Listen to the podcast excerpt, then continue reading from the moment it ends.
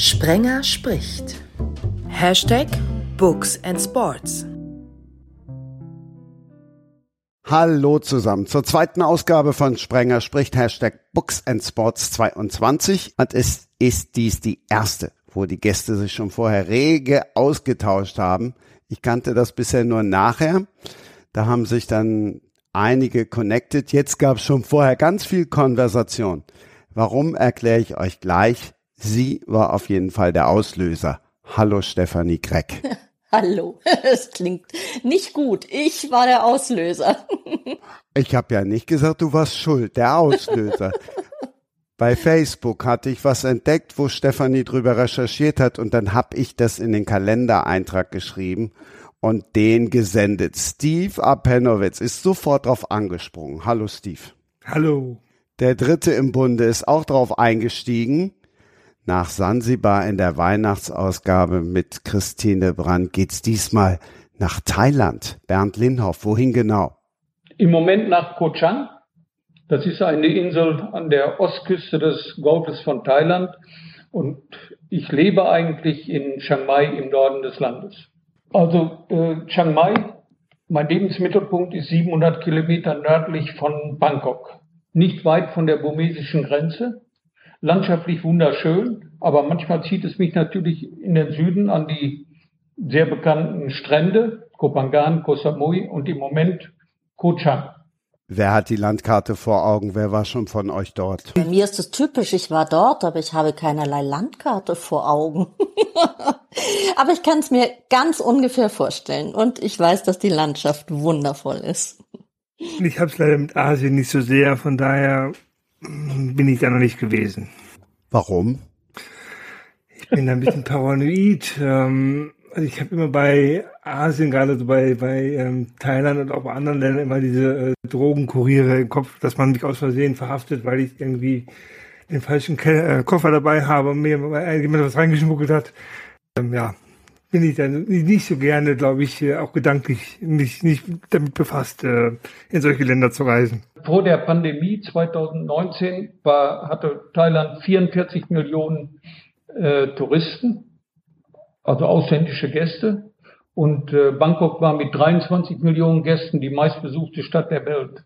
So viele Paranoide gibt es dann wahrscheinlich nicht. Und äh, das ist wirklich, also das ist wirklich ein bisschen übertrieben. So schnell geht's hier nicht. Das weiß ich doch auch, aber das ist irgendwie so drin, deshalb ist es irgendwie äh, nicht auch. Ähm, hab da jetzt auch keine hohe Abilität. Die einzige Asi, das einzige asiatische Land, wo ich wirklich Interesse dran hätte, wäre ähm, Tokio, also Japan gewesen. Ja, wäre ich gern gereist, wenn wir keine Pandemie gehabt hätten, dann wäre ähm, Olympische Spiele Tokio 2022 oder bis wir dann noch 2020 ähm, ein wirkliches Ziel gewesen, wo ich gerne hingefahren wäre. Einfach mal nicht nur wegen der wegen der Spiele, sondern das verbunden natürlich auch mit der mit dem Land und der Stadt. Aber sonst, wie gesagt, habe ich mit Asien einfach reisetechnisch nicht. Ich bin da wesentlich westlicher geprägt, irgendwie, was meine Reiseländer angeht. Ich bin mit 20 als wilde Backpackerin vier Monate durch Asien gereist, mit äh, vor allem Philippinen und Indonesien. Und meine damalige Erfahrung sagt mir, wer die Drogen genommen oder im Rucksack hatte, der wollte das immer. Sehr beruhigend. Ja, generell ist es schon so, dass, dass Thailand in gewisser Weise unberechenbar ist. Also da muss man jeden Tag auf eine Überraschung gefasst sein. Insofern verstehe ich Steve ein bisschen. So berechenbar wie Europa oder wie Deutschland ist es sicherlich nicht. Naja, also da hat Deutschland uns ja auch in den vergangenen anderthalb Jahren gelehrt, wie berechenbar Deutschland ist oder nicht oder wie weit voraus schon. Aber dass ich jetzt wusste, dass Stefanie als Backpackerin da war, ist doch auch schön, oder? Äh, tatsächlich, ja. Also es ist schon so fern, dass ich selbst kaum noch glauben kann. Das waren schon wilde Behausungen damals in Asien, durch die man ging. Und ich war da so tief, zum Beispiel in den Philippinen, dass man wirklich, wenn überhaupt, nur noch Fisch und Reis zum Frühstück, Mittag und Abendessen bekommen hat. Und manchmal auch gar nicht. Wo, Wo ich war? Auf den Philippinen? Oh, wir sind damals da quer durchgereist. Ähm, ich habe ja gerade schon zugestanden, mit den Karten habe ich's nicht. Ähm, wir sind wirklich mit dem Bus zwischen Hühnern, einfach von Dorf zu Dorf. Abenteuer. Ja, ja, Abenteuer. Hat mir jeweils der Mut für gefehlt. Wie gesagt, also ich bin eher nach Amerika gereist, ähm, da auch meine, meine Freundin und jetzt heutige Frau kennengelernt. Das ist, glaube ich, eher, eher meine Sphäre, wo ich mich aufgehalten habe, als äh, Asien wird, hat mich nicht so gepackt. Ich bin relativ spät nach Asien, nicht nach Asien, aber nach Thailand gekommen, 1994 und war dann mit Abstand der älteste Backpacker unterwegs. Und ich war auf den drei Inseln Koh Samui, Koh Phangan und Koh Tao und habe eben auch in diesen 10 Dollar Holz- oder Bambus-Bungalows gewohnt und mhm. Das hat, das hat wirklich äh, mein Leben verändert. Als ich wiederkam nach vier Wochen, habe ich zu einem Freund gesagt, ich kann mir vorstellen, da mal zu leben. Und äh, ich habe das dann über die Jahre vergessen und mein Freund hat mich daran erinnert, als ich dann 2008 ausgewandert bin. Und jetzt bist du sogar verheiratet in Thailand. Ja, das war so nicht geplant. Ich war noch nie verheiratet bis dahin und bin eigentlich Sternzeichen Single. Aber äh, vor ein paar Jahren, als ich von Bangkok nach äh, Chiang Mai gezogen bin, ich habe erst vier Jahre in Bangkok gelebt und lebe jetzt fast zehn Jahre in Chiang Mai. Äh, da habe ich eben meine Frau kennengelernt und da habe ich gedacht, das ist ein Versuch wert und das stimmt bis heute. Ich habe übrigens Fotos deiner Hochzeit irgendwo auf deiner Webseite oder bei Facebook gesehen. Das ist ja wie ein Traum gewesen. Ja, wir hatten, wir hatten uns entschlossen, nicht den ganzen Papierkrieg zu machen, um äh, und es wirklich bürokratisch nicht einfach zu heiraten äh, zwischen einer Thai oder einem Thai und einem äh, europäischen Partner. Und dann hatten wir uns entschieden für eine Hochzeit im Lanna-Stil. Äh, Chiang Mai war die Hauptstadt des Lanna-Königsreichs Königreichs äh, vor 500 Jahren etwa. Und von dieser Tradition hat sich noch sehr viel erhalten, unter anderem eben die Kostüme.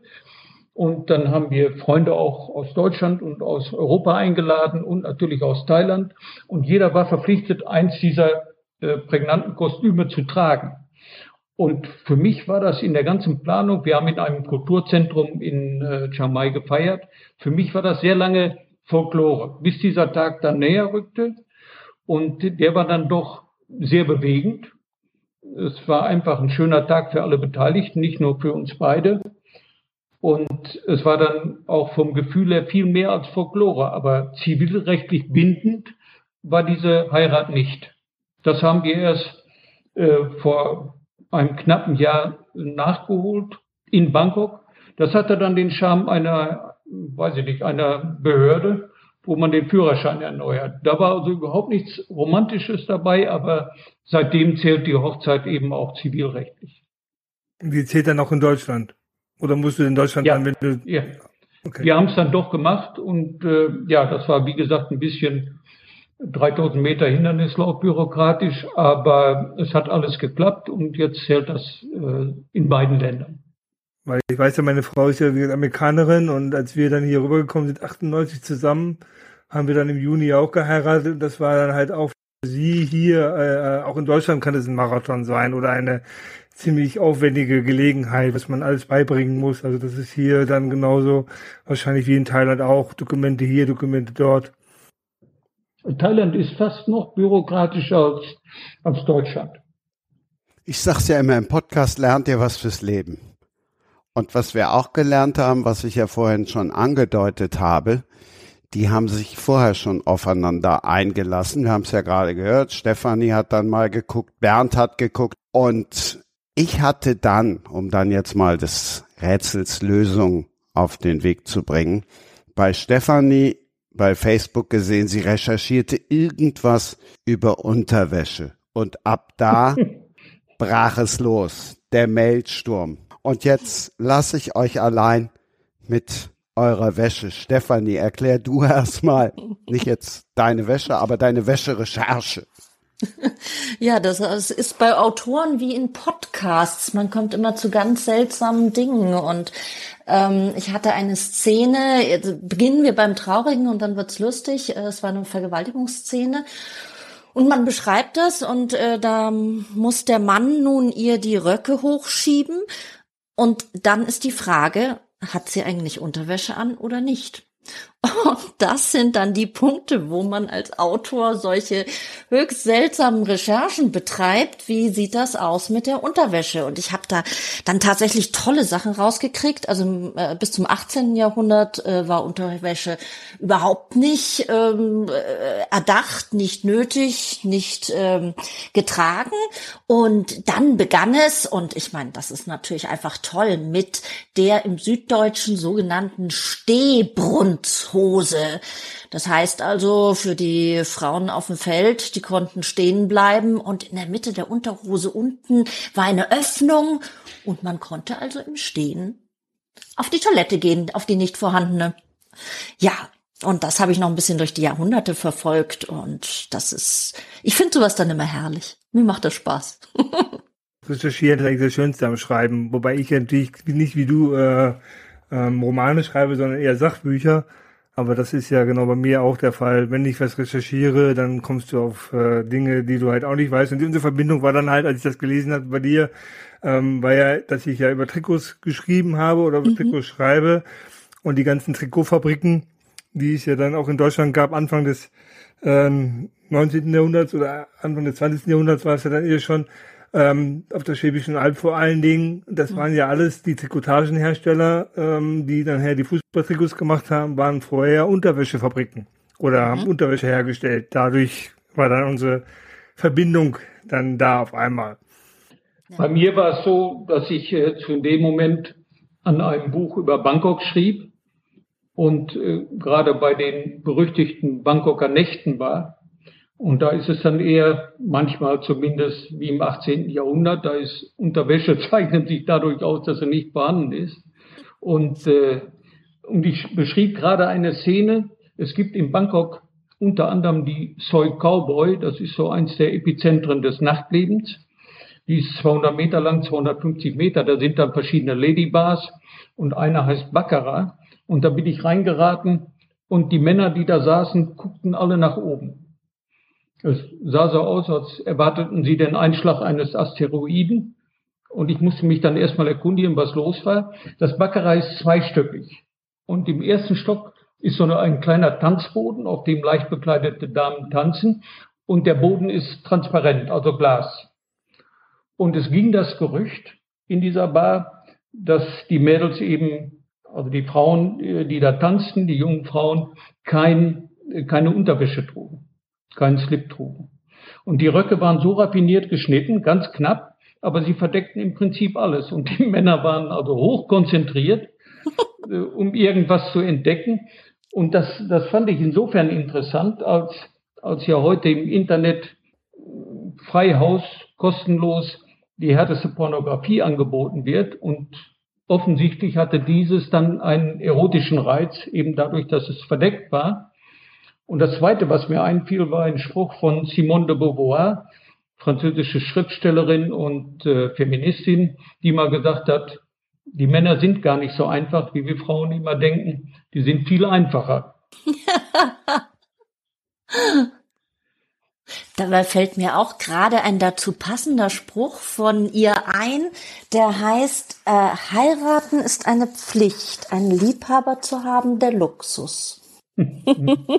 schon nah an der Realität. Das ist doch sprachlos. tatsächlich ähm, eigentlich eines der eher traurigen Kapitel ähm, in Thailand. Diese vielen, oft älteren Herren, die dorthin fahren und sich blutjunge Mädchen für kurz nehmen oder mit hierher bringen. Und ja, das finde ich wirklich zum Teil sehr erschütternde Sachen, die da passieren. Ja, Stefanie, dazu. Das Thema ist mir natürlich bekannt, weil ich in allen Gesprächen mit Leuten, die ich kennenlerne in Bangkok oder aber auch mit Freunden in Deutschland auf dieses Thema gestoßen werde. Es gibt natürlich Klischees, diverse Klischees und es gibt aber auch unterschiedliche Perspektiven, aus denen ich oder aus denen man auf das Nachtleben Bangkoks gucken kann. Und es war eben immer so, deshalb bin ich ziemlich äh, ziemlich firm zu diesem Thema und kann aus dem Gedächtnis zitieren. Es war immer so, dass ein Gespräch über Thailand das Nachtleben in Bangkok beinhaltete. Und das wäre sicherlich anders gewesen, wenn ich nach New York ausgewandert wäre oder nach London oder nach Paris. Jede internationale Metropole, und das war immer ein, ein Teil meiner Argumentation, hat ihr Rotlichtmilieu. Aber nirgends, in keiner Stadt wird davon das Image mitbestimmt. Das ist nur in Bangkok so. Und dann habe ich mich natürlich gefragt, woran liegt das? Es könnte daran liegen, dass jeder Mann und jede Frau unbehelligt durch die Straßen laufen kann, in denen diese Nächte, die berühmt-berüchtigten, stattfinden. Das ist in Patpong so, in Nana Plaza oder in der Soy Cowboy. In Patpong steht sogar ein Nachtmarkt mitten zwischen den Bars und dieser Markt wird von Familien mit Kindern besucht. Keiner beschwert sich. Roger Willemsen hat vor 15 Jahren, glaube ich, ein Buch geschrieben mit dem Titel Bangkok, Bangkok Noir. Er kennt sich in, oder er hat sich, muss man ja leider heute sagen, er ist 2016 verstorben. Er kannte sich in Bangkok sehr gut aus, hat da oft monatelang gelebt. Und er schrieb, dass die nächtliche Szene der Stadt medial total überbelichtet wird. Das sehe ich auch so. Thailands Hauptstadt hat viel mehr zu bieten als nur die Verheißung bewegten Fleisches. Bangkok ist in den letzten zehn Jahren zu einer echten Weltstadt geworden. Auch deshalb kamen 2019 23 Millionen Menschen aus aller Welt, Paare, Familien, Singles. Aber trotzdem wirkt die Berichterstattung der Vergangenheit bis heute nach. One Night in Bangkok ist nicht nur ein Song, sondern auch ein Thema, immer noch. Es ist ein Thema, das äh, viele Facetten hat und, das ist den meisten natürlich nicht geläufig, untrennbar verbunden ist mit den sozialen Gegebenheiten dieses Landes. Zwar hat sich in den letzten Jahren peu à peu eine Mittelschicht entwickelt, doch noch immer zählt Thailand weltweit zu den Ländern mit der größten Kluft zwischen Arm und Reich. Das hat sich natürlich, wie in vielen Ländern auch, äh, durch die Pandemie noch verschärft. Es gibt hier weder ein System sozialer Absicherung, was bei Jobverlust ein Problem für viele Menschen ist, noch ein Rentensystem, wie wir es in Deutschland kennen. Der zentrale Satz lautet, die Kinder sind die Rente ihrer Eltern.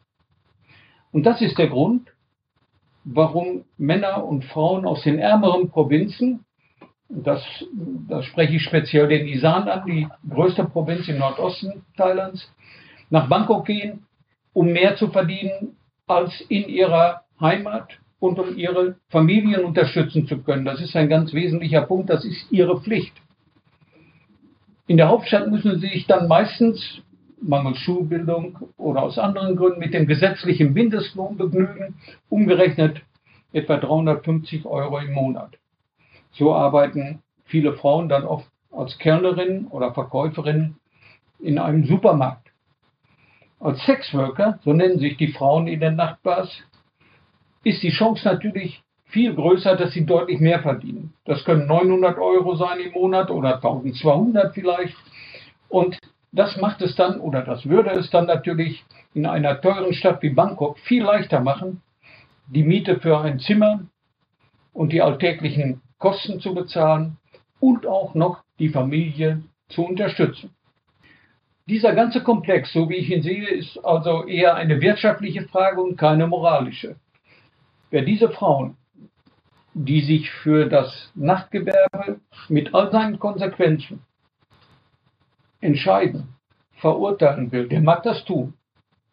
Da bin ich ganz bei dir. Ich denke, auch aus meinen Erlebnissen genauso ist es. Ich finde es eben eigentlich eher traurig, wenn ähm, die, die das Geld haben, das in dieser Art und Weise ausnutzen. Die Pandemie hat weltweit alle Branchen getroffen und in Bangkok hat sie das Nachtleben getroffen wie sonst keine Branche. Es gab keine Kunden mehr, kein Einkommen, keine Jobs. Aber die Eigner der Gogo-Bars zum Beispiel mussten weiterhin die Miete zahlen. Oder aber die Alternative war nur, ihr Business aufzugeben. Keiner weiß, ob das Geschäft irgendwann wieder so brummen wird wie vor der Pandemie. Ein Bekannter von mir ist Andi Christe, Fußballfan und spezieller Fan der Frankfurter Eintracht.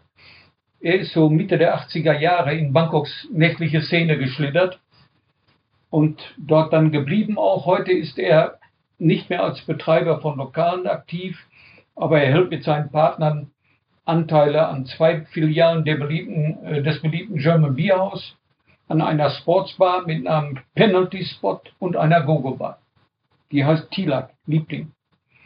Und ich habe äh, für meinen Blog Faszination Fernost habe ich vor einiger Zeit mit Andy gesprochen und er erzählte mir, dass schon vor der Pandemie dieses Tilak, die Gogo Bar, geschwächelt hat. Seine Argumentation oder seine Einsicht war, dass die jungen Leute heute nicht mehr unbedingt in eine Gogo-Bar gehen, wenn sie an Frauenbekanntschaften interessiert sind. Sie gehen auf Dating-Plattformen wie Tinder oder in Diskotheken.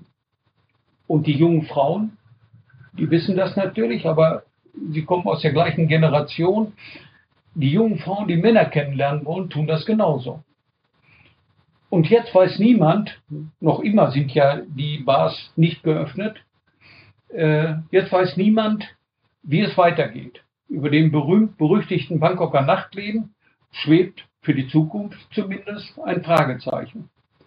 Selbst für den Fall, dass irgendwann wieder Normalität eintritt, ist nicht gesichert, dass das Geschäft wieder brummt. Und von Normalität sind wir ja im Moment leider immer noch weit entfernt. Aber ich sag das nochmal, ich, ich finde es eigentlich nur umso trauriger, dass diese Frauen, äh, und da habe ich vollstes Verständnis dafür, durch ihre Armut und durch die Verpflichtungen, wie du sagst, die sie über die Familie haben, in diese Sachen getrieben werden. Und ich sehe eigentlich das Leid der Frauen. Ich habe auch oft verfolgt, die Männer, die dann ähm, ja eben 30, 40-jährige jüngere Frauen mit nach Deutschland nehmen.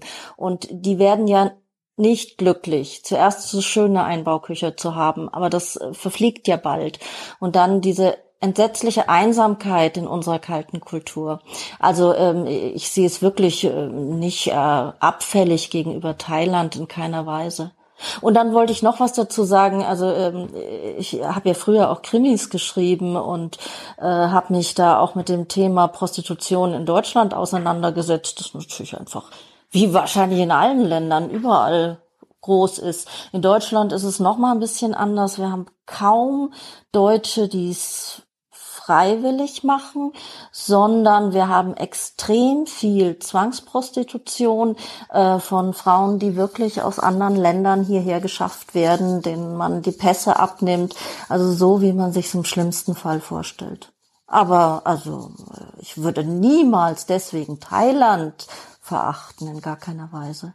Aber ich, ich möchte gar nicht so, ich bin erstens kein Experte dafür. Zweitens habe ich mich natürlich äh, ein bisschen schlau gemacht, weil mir das furchtbar auf die Nerven geht, wie auch die, die Frauen stigmatisiert werden. Nicht von den Thailändern, sondern von ausländischen Frauen zum Beispiel, die in Bangkok zu Gast sind, die einen Blick drauf werfen, ohne die sozialen Hintergründe zu kennen und dann auf die, äh, auf die Frauen ablästern. Das kann ich nicht gut haben. Und, Nein, äh, niemals. Weil ich also eben nur weiß, noch mal, um es klar zu sagen, ich würde niemals eine Prostituierte stigmatisieren. Wenn sie es freiwillig macht, dann ist es sowieso, dann ist es ja gut, dann hat sie ihren Job. Wenn sie es aus Armut macht, äh, tut es mir wahnsinnig leid, weil ich glaube, dass die Frauen sehr unglücklich dabei werden. Aber stigmatisieren würde ich niemals die Frauen. Niemals. Nein, ich meine, Stefanie, ich meinte ja auch dich nicht, sondern ich erlebe es halt in Bangkok. Ja. Und dann, dann äh, dann reagiere ich halt, weil das, das ist ja klar. Ich, als ich 2008 kam nach, äh, nach Bangkok, da traf ich ein Netzwerk an. Insofern war ich nicht der normale Auswanderer. Ich hatte Freunde dort aus vorhergehenden Besuchen, auch wenn ich gar nicht so oft in, in Bangkok war, sondern mehr im Süden, halt zur Erholung. Ähm, und dann habe ich mich ein wenig in dieses Land vertieft mich wollte keiner oder kein Teil sieht einen Grund, einen Einwanderer zu integrieren. Das ist mein Job. Und dann wollte ich halt ein bisschen mehr über das Land wissen, weil ich festgestellt habe, anfangs dachte ich, ich kenne Bangkok ein wenig und ich kenne das Land ganz gut durch, mein, äh, durch meine Urlaube, durch meine Reisen. Jedes Jahr war ich einmal da.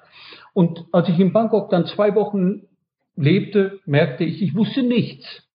Das war die erste große Erfahrung in, äh, in, in Thailand. Ich wusste nichts. Und daraufhin habe ich dann viel gelesen. Dann kommen eben diese sozialen Geschichten dazu.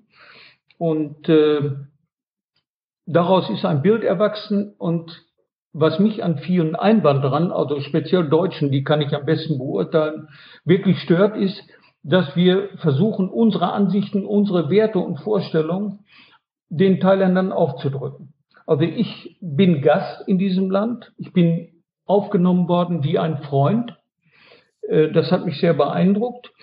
Ich bin nicht sonderlich integriert. Das muss auch nicht sein aus meiner Sicht. Ich beachte die Spielregeln, die völlig andere sind als in Deutschland. Und ansonsten äh, gehe ich so wie in allen Ländern, die ich, wie Christian ja auch, wie wir aus äh, beruflichen Gründen unterwegs waren.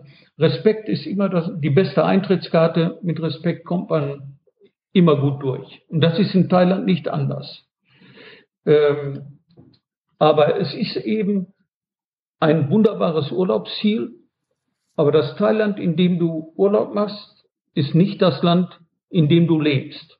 Und das Bangkok, in das du reist, ist nicht die Stadt Bangkok, in der du dann lebst. Und das war die Erfahrung, die ich schon nach wenigen Wochen machte, was äh, überhaupt keine, keine negativen Auswirkungen hatte, sondern ich war ein glücklicher Mensch in den ersten Jahren und irgendwann, wenn man lange genug in einem Land lebt, wird natürlich manches, so schön es auch ist, zur Routine. Das heißt, äh, Einwanderer, so heißt es immer, äh, machen fünf Phasen durch. Die erste ist Euphorie, das war bei mir nicht anders. Die zweite ist Zweifel, die dritte ist Kulturschock, die vierte ist Akzeptanz und die fünfte ist Leben. Und nach vier Jahren Bangkok war ich dann bei der fünften äh, Station angelangt. Seitdem lebe ich hier. Es ist nicht immer einfach, nicht nur der Menschen wegen, sondern die, das sind ja weder bessere noch schlechtere Menschen, nur sie haben völlig andere, eine völlig andere Kultur und damit auch völlig andere Werte. Und das wird oft unterschätzt, weil ich werde ja oft gefragt, äh, sollte ich nach Thailand auswandern? Von älteren Menschen, aber auch von jüngeren. Und dann sage ich, ich kann es äh, das ist eine sehr individuelle Entscheidung. Die kann ich keinem abnehmen, weil es gehört dazu, selbst wenn du aus Deutschland nach England auswanderst, gehört dazu schon eine gewisse Flexibilität, um dort zu leben, gut zu leben, also dass es angenehm für alle Seiten ist. Thailand ist Asien und Asien ist völlig anders als Europa. Asien rückt jetzt immer mehr in den, in den Blickpunkt durch China, durch dieses Streben nach Dominanz. Es ist eine völlig andere Welt. Das wird ein Urlauber nicht verstehen. Da ist so eine gewisse gemeinsame Schnittmenge zwischen, zwischen äh, Thais und Europäern zum Beispiel. Da kann man sich einigen, kein Problem. Die Thais sind warmherzig, die sind freundlich. Äh, das ist also sehr einfach. Aber zu leben ist wieder eine völlig andere Geschichte. Und deshalb äh, muss man sich das sehr genau überlegen, wer diesen Plan hat. Und wenn ich manche Deutsche, natürlich nicht alle, jedes Pauschalurteil ist falsch, aber wenn ich manche Deutsche sehe, die eben sagen, unsere Werte, unsere Demokratie, das müssen die Thais endlich mal lernen. Das ist ein sehr beliebter Spruch. Die Thais lernen es nie, worum auch immer es geht das ist etwas, was mich sehr stört, weil, was auch die Thais stört, weil es eben ein Zeichen von fehlendem Respekt ist und das, das hat so etwas von, von neuem äh, Kolonialismus. Und äh, das macht uns nicht beliebter in diesem Land. Was du vorhin gesagt hast, ähm, wenn du auswanderst, das ist ja andersrum genauso. Also wenn du nach Deutschland, diese Phasen, die du gerade beschrieben hast, die gehen einem Ausländer, der nach Deutschland kommt und die lebt, ja, also das ist, also das ist ja, glaube ich, in jedem Land, egal wer wo irgendwo hin auswandert, ist das ja ähm, ähnlich wahrscheinlich. Aber wie gesagt, wenn du zum Beispiel Amerika, dann teilt man doch irgendwo westliche Werte. Hm? Und äh, in, in Thailand fängt es dann an mit Buddhismus, hm. nationale Religion, 94 Prozent. Und der thailändische Buddhismus ist wieder ein völlig anderer als der in den Nachbarländern. Und äh, dann kommt dieser, wir, wir Deutschen oder wir Wester sind immer äh, auf der Spur entweder oder. Für die Thais zum Beispiel gilt sowohl als auch.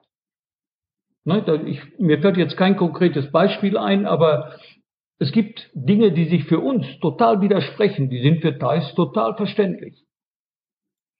Oder es gibt äh, eben diese kulturellen Eigenarten, dass wenn Zwillinge geboren werden, Mädchen und Junge, dann müssen die nach etwa zwei Jahren oder drei Jahren heiraten die. Eine echte Hochzeitszeremonie, habe ich selbst mitgemacht und gestaunt, weil die Thais der Meinung sind, das war mal in früheren Leben, das gehört ja auch zum Buddhismus dazu, diese Wiedergeburt, äh, in früheren Leben war das mal ein Liebespaar, was keine Chance hatte und jetzt eine Chance bekommen muss, damit die beiden in Frieden leben können. Also heiraten die mit zwei komplette Zeremonie mit, äh, mit Aussteuer und wie heißt das, äh, Dowry. Steve, das weißt du, Dowry, Mitgift. Und das wird alles so vollzogen wie, so etwa wie meine Landehochzeit. Das ist dann für Europäer schwer verständlich, aber es ist eben Thailand. Und viele äh, kritisieren das dann und unterentwickelt und zurückgeblieben.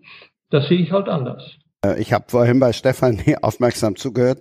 Das ist bei Autoren wie im Podcast. Man kommt einfach auf alles zu sprechen. Und manches geht eben auf keine Elefantenhaut. so, wir haben jetzt wirklich einiges erfahren. Ich wollte, das steht auf meinem Zettel, wissen, was Stefanie vorher gedacht hat, als sie die Zusammensetzung der Runde gehört hat. Jetzt will ich natürlich wissen, was sie so gerade die letzten Minuten gedacht hat. Ähm, die letzten Minuten habe ich mir nur gedacht, dass ich das einfach auch alles wahnsinnig interessant finde. Und diese Zwillingsgeschichte geht mir durch den Kopf.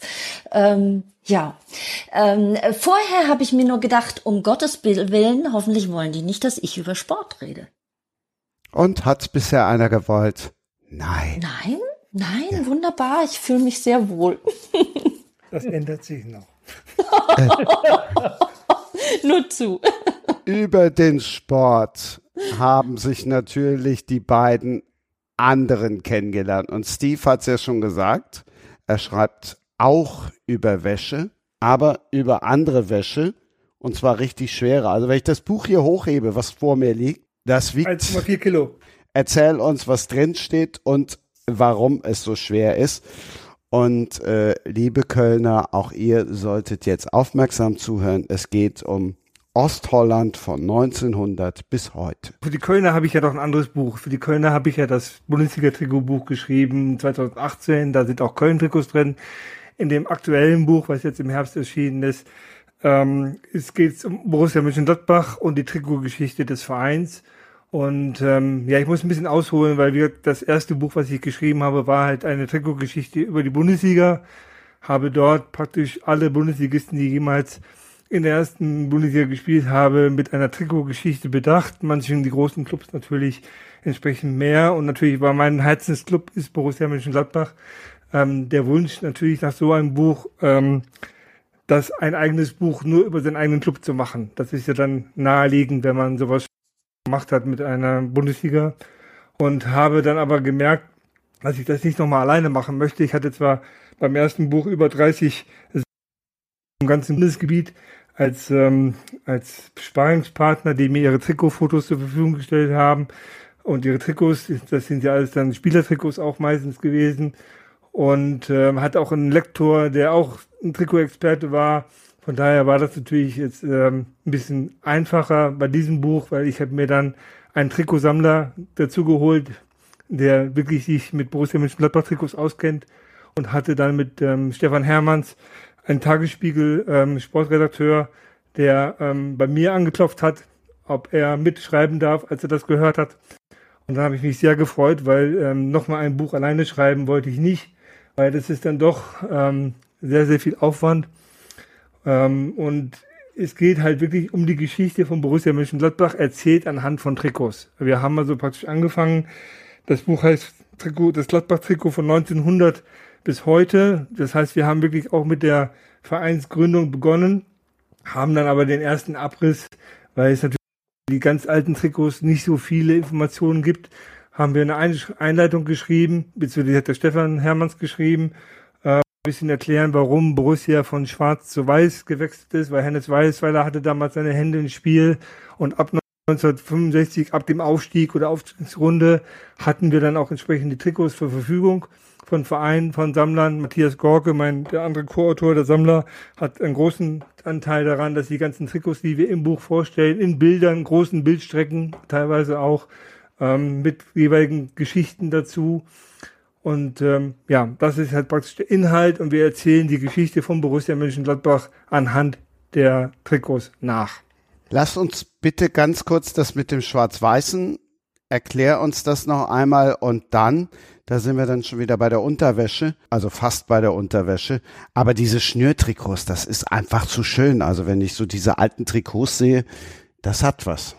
Ja, also ähm, zu der Schwarz zu Weiß Borussia heißt ja im Grunde übersetzt Preußen und die Farben von Preußen waren schwarz-weiß. Borussia hat in den 60er Jahren eigentlich in der Regel immer in Schwarz gespielt, hat auch den größten, bis dahin größten Erfolg in Schwarz äh, gehabt, 1960 Pokalsieger geworden in schwarzen Trikots, mit dem Schnür, mit dem Schnürkragen-Trikots.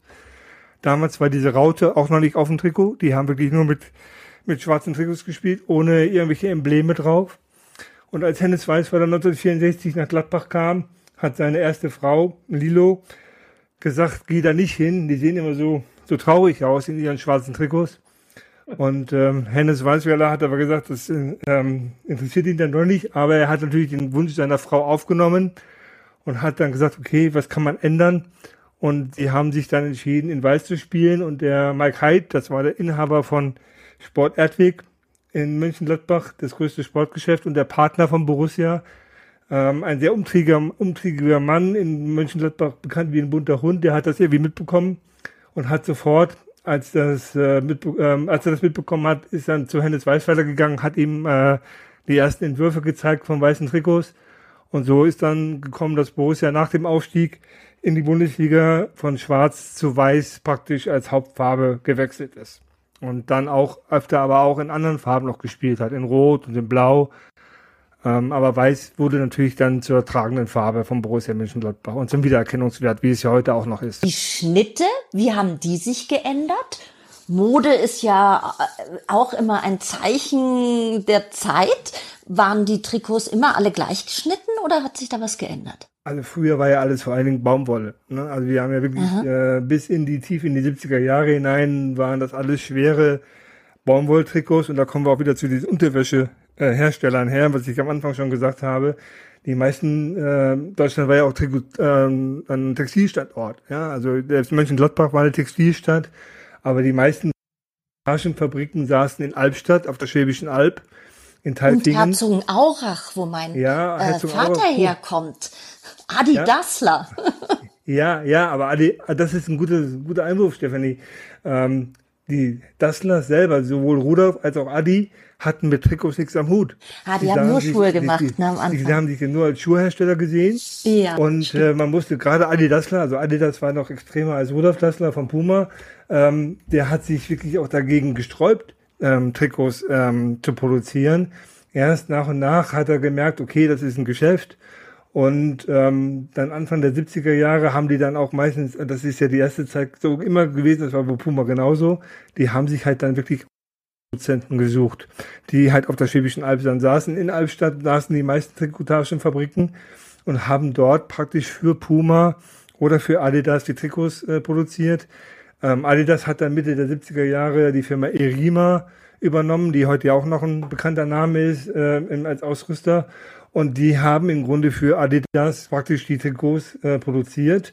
Und bei Adidas war es zum Beispiel auch so, ähm, am Anfang waren Label drin, beide Marken. Also die Trikots, die Adidas äh, produziert hat, hatten im Label hinten Adidas Erima drin stehen.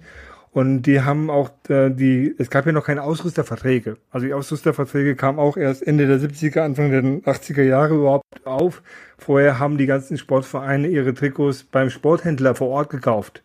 Ja, der Sport Erdweg, von dem ich gerade spreche, Mönchengladbach, der war praktisch der Verkäufer an, an Borussia Mönchengladbach.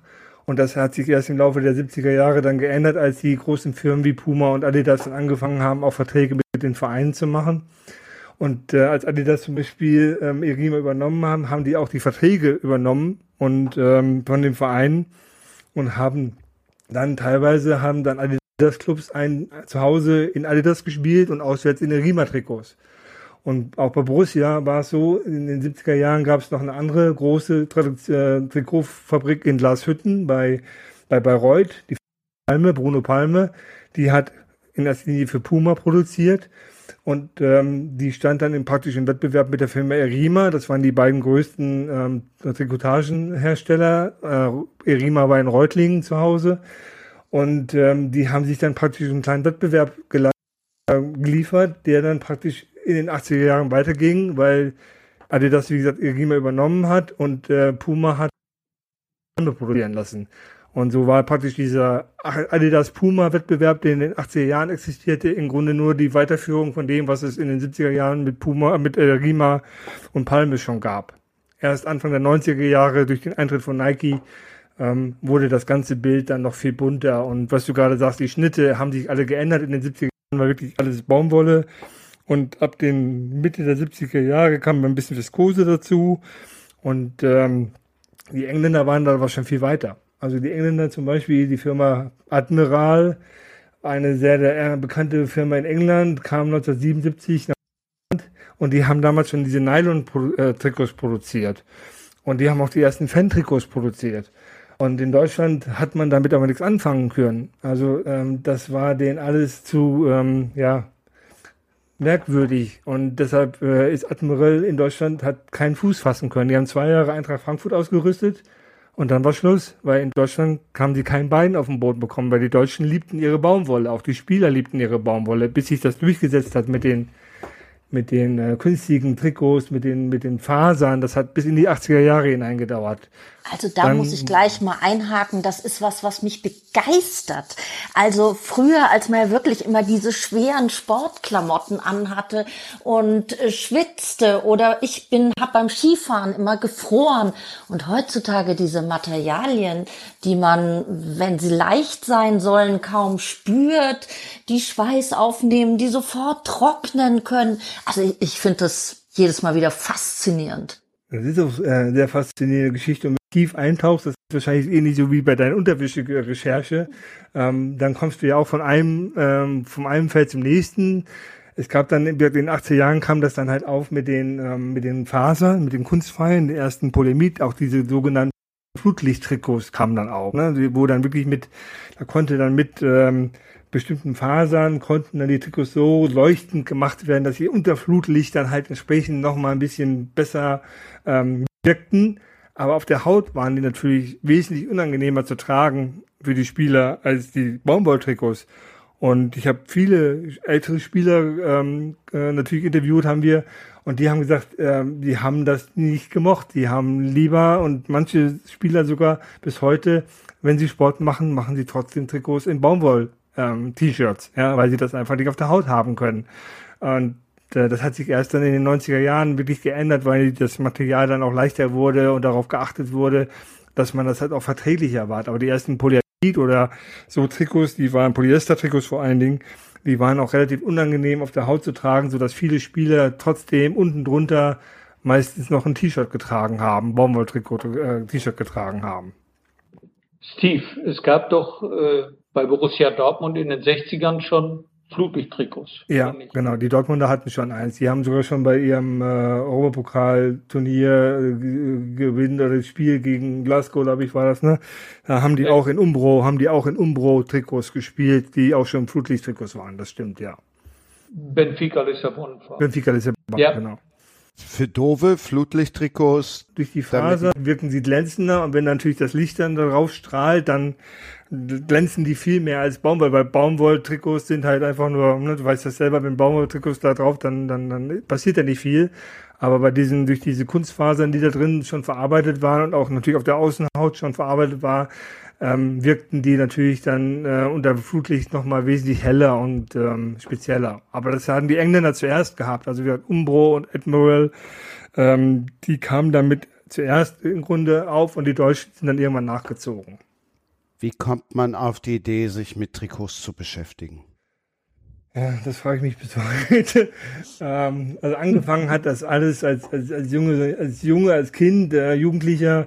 Ähm, damals gab es ja noch Internet und äh, das Kicker-Sonderheft war im Grunde das, die Bibel vor Saisonbeginn.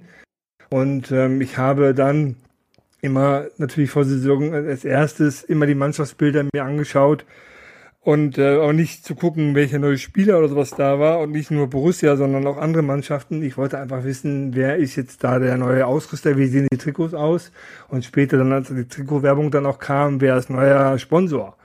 Ähm, warum das so war, das weiß ich bis heute nicht. Das hat einfach diesen, das hatte ich immer in mir. Jahren dann wirklich dann auch, in den 80er Jahren war ja nur Puma und Adidas, da hat sich nicht viel getan, da war hin und wieder mal Pony 83, 84 ähm, eine Firma aus Amerika, die aber auch von Horst Dassler, dem Sohn von Adi Dassler, im Grunde subventioniert wurde, im Grunde also auch eine Adidas-Firma war.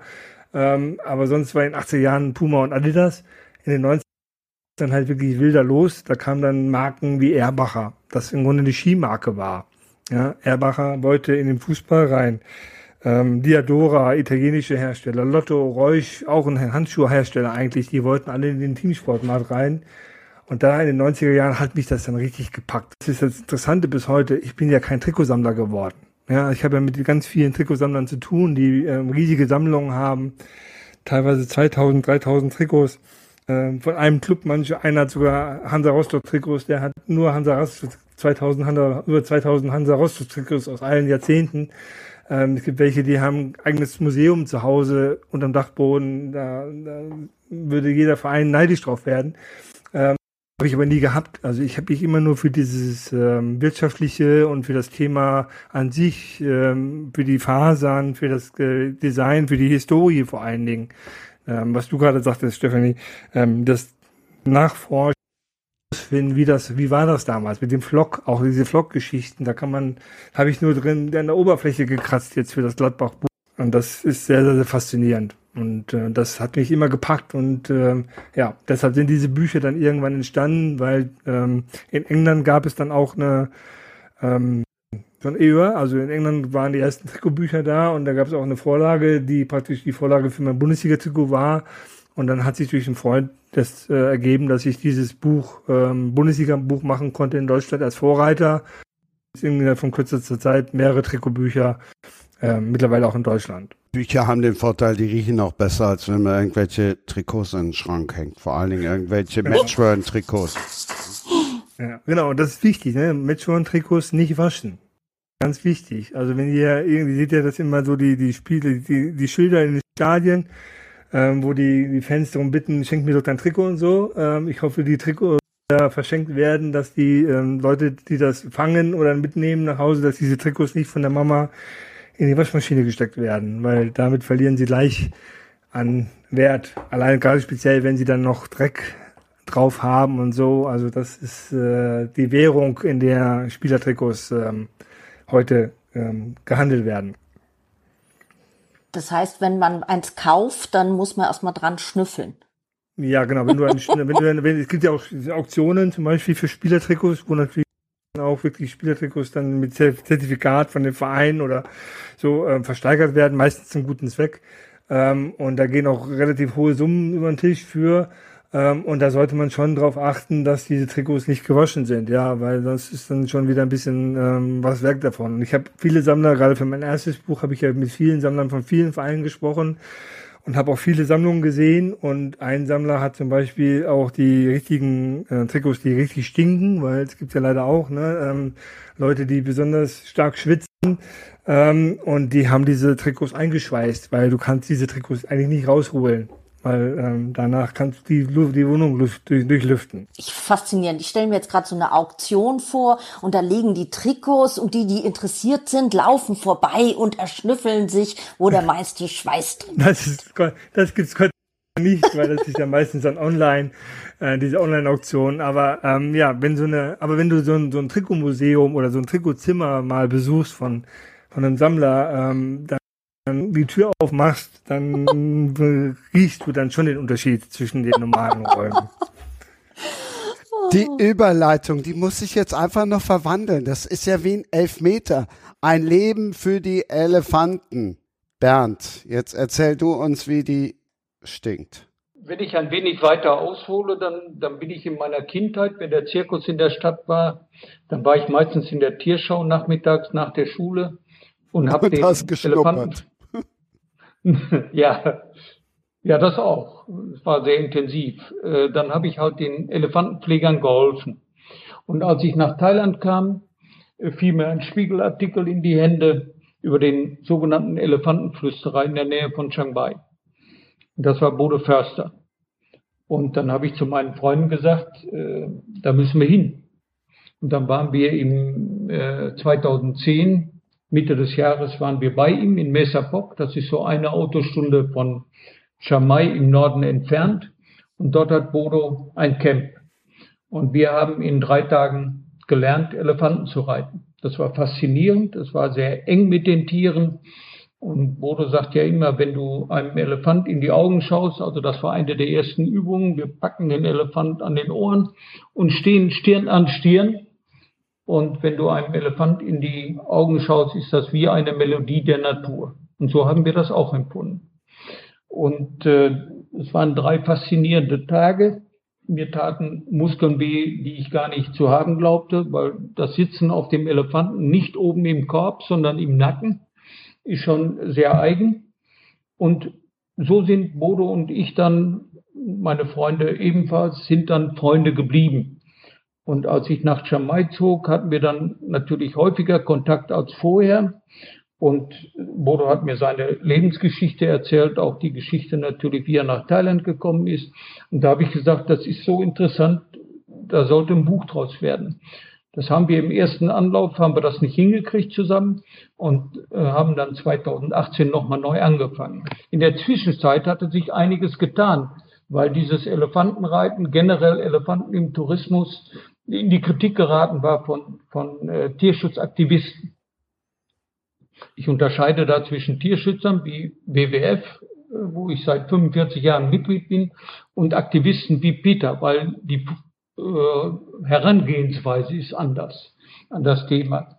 Also mussten wir äh, dieses Thema Tierschutz, Elefanten im Tourismus, mussten wir mit ins Buch nehmen. Und das war mit ein Grund, warum wir das Buch geschrieben haben, weil das Thema so komplex ist. Ich hatte zwischenzeitlich mal versucht, mich in die Diskussion in den sozialen Medien einzuschalten, das war zwecklos, weil äh, die Gegner des Elefantentourismus so emotional waren, dass Emotion wirklich Analyse schlug. Und es ist einfach so, das sagen viele, die mit Tierschutz zu tun haben, Liebe rettet die Tiere nicht, sondern Wissen. Und dann habe ich mich natürlich auch in dieses Thema äh, mal vertieft und mit Bodo wieder zusammengesessen. Dann haben wir gesagt, das wird ein wesentlicher Teil des Buches werden, neben der Biografie. Und so haben wir das dann äh, angegangen. Das Ganze hat anderthalb Jahre gedauert. Ihr wisst, äh, Steve und, und Stefanie, Buch ist Marathon. Und äh, wir haben das mehrfach überarbeitet. Wir haben dann mit Robold einen sehr guten Verlag äh, gefunden und das Buch ist 2019 auf den Markt gekommen. Und da war Bodos Vision aus den Tieren, die er selbst besaß. Manche Elefanten hatte er dazu gemietet von, von den Karen, den Elefantenhaltern und Eignern, dass er eine eigene Herde aufbauen wollte. Was in den Camps nicht der Fall ist, weil, weil das keine organisch gewachsenen Herden sind, sondern da kommt der eine Elefant von da und der andere von da. Und es war, das Buch ist sehr gut akzeptiert worden, gut verkauft worden auch. Und keiner hat Bodo angegriffen wegen des Elefantenreitens, weil er sehr gute Argumente hatte. Ich muss noch ganz kurz zurück äh, nach 1989. Da fing das ganze Elend nämlich an.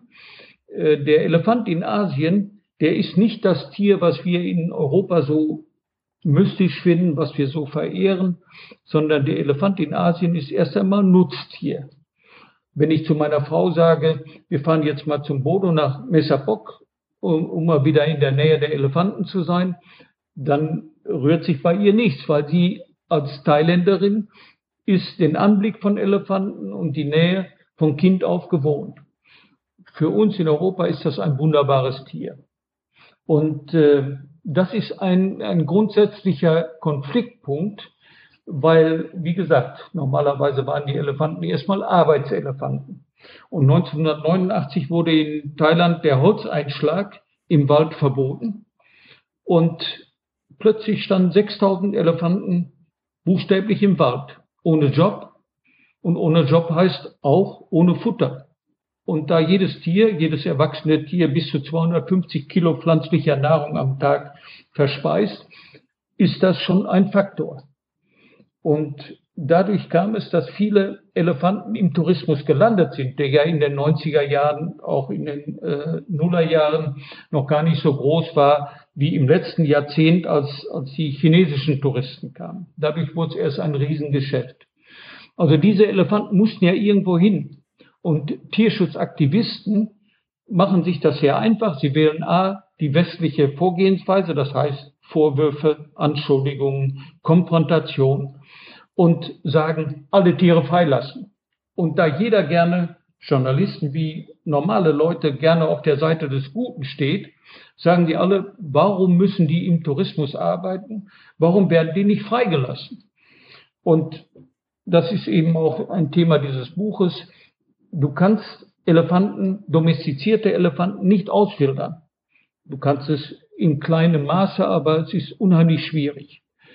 Also diese Vorstellung, dass man plötzlich alle 3500 domestizierten oder Elefanten in Menschenhand, die es im Moment in Thailand noch gibt, äh, dass man die einfach freilässt, das ist unrealistisch, um es mal ganz vorsichtig zu sagen. Der zweite Punkt ist der, und das trifft natürlich auf viele, auf viele Tiere und auch äh, Situationen in anderen Ländern zu. Äh, der Lebensraum der Tiere ist knapper geworden. Wir sind einfach zu viele Menschen. Und das ist in Thailand genauso äh, Tiere freizulassen. Thailand hat 14 Prozent der Gesamtfläche als Nationalparks. Da wissen wir in Deutschland nicht hinzukommen. Das heißt, da ist schon viel getan worden von den thailändischen Behörden. Und das, äh, das muss man auch anerkennen. Und trotzdem waren im äh, Oktober 2020 allein in der Provinz Chantaburi fünf tätliche Angriffe von Elefanten, wilden Elefanten in dem Fall, auf Farmer, weil diese äh, Farms, diese Bauernhöfe, da sind Melonen, Kürbisse, das ist wie ein Süßwarenladen für die Elefanten. Und die müssen sich inzwischen den Lebensraum mit den Menschen teilen. Früher waren da nur Elefanten. Und das heißt, es kommt immer wieder zu Konfliktsituationen. Und deshalb ärgert mich das, wenn diese Tierschutzorganisationen, äh, nicht WWF und andere, die anders arbeiten, wenn die einfach nur sagen, Elefanten freilassen. Es geht einfach nicht. Es sind schon zu viele Wilde da. Und durch die Nationalparks ist die Population der wilden Elefanten, die müsste jetzt so bei 4000 liegen in, in Thailand, ist die gewachsen. Also alles ein guter Job, aber mit dem guten Job äh, wachsen die Konflikte. Und diese, diese Zusammenstöße, die sind oft tödlich für die, für die Bauern, Jetzt hat wieder ein Elefant, der aggressiv geworden ist, seinen Mahut, also seinen, seinen Pfleger, äh, totgestampft. Das kommt häufiger vor. Wenn man bedenkt, was in Bayern los ist, wenn da ein Bär auftaucht oder ein Wolf durch die Gegend läuft, dann ist das sofort ein Riesenproblem und äh, wird, es wird diskutiert, soll man den abschießen oder nicht. Aber bei Elefanten, wo die, wo die Konfrontation zwischen Mensch und Tier praktisch täglich passiert, da wird aus den westlichen Ländern gefordert, alle freilassen. Es geht halt nicht. Und deshalb ist es ganz wichtig, das kann man allerdings auch von den Menschen in, in äh, Europa oder in Amerika nicht verlangen, sich mit dem Thema vertraut zu machen. Wenn ich in Deutschland leben würde, wenn ich nicht diese Freundschaft zu Bodo äh, Förster gehabt hätte oder haben würde, würde ich womöglich äh, genauso denken. Das Problem ist, dass, dass äh, Organisationen wie PETA äh, die Medien beherrschen. Also wenn PETA eine, eine äh, Pressemeldung rausgibt, dass Elefanten in Thailand gequält werden, was in Einzelfällen sicherlich vorkommt, aber was pauschal völliger Blödsinn ist, dann wird das genauso abgedruckt, als wäre es die Verlautbarung einer, einer offiziellen Stelle. Und dahinter steht keine Präzision, dahinter stehen keine genauen Angaben und das schadet natürlich der ganzen Szene, äh, weil es einfach sehr oberflächlich ist. Es wird Gründe dafür geben, dass das so oberflächlich vorgetragen wird. Und das sind so, äh, damit beschreibe ich in wenigen Worten eigentlich ein Konfliktfeld, was unter Fachleuten als Elephant-Human-Konflikt schon lange klar ist und äh, wofür es keine, keine wirkliche Lösung gibt, weil wir eben sehr viele Menschen sind und der Lebensraum durch Urbanisierung und ähnliche Dinge immer knapper wird. Äh, deshalb ist es sehr wichtig, dass Fachleute über diese Themen beraten und, und versuchen, Lösungen zu finden, was sicherlich nicht einfach ist. Also ich war mit Bodo auch 2018 äh, in Sri Lanka, die ein ähnliches Problem haben. Die hatten dann im Norden noch Riesenflächen, wohin sie dann ganze Herden äh, ausgeführt haben. Und die Herden waren nach drei Monaten wieder an alter Stelle, weil sie halt standorttreu sind, die Elefanten.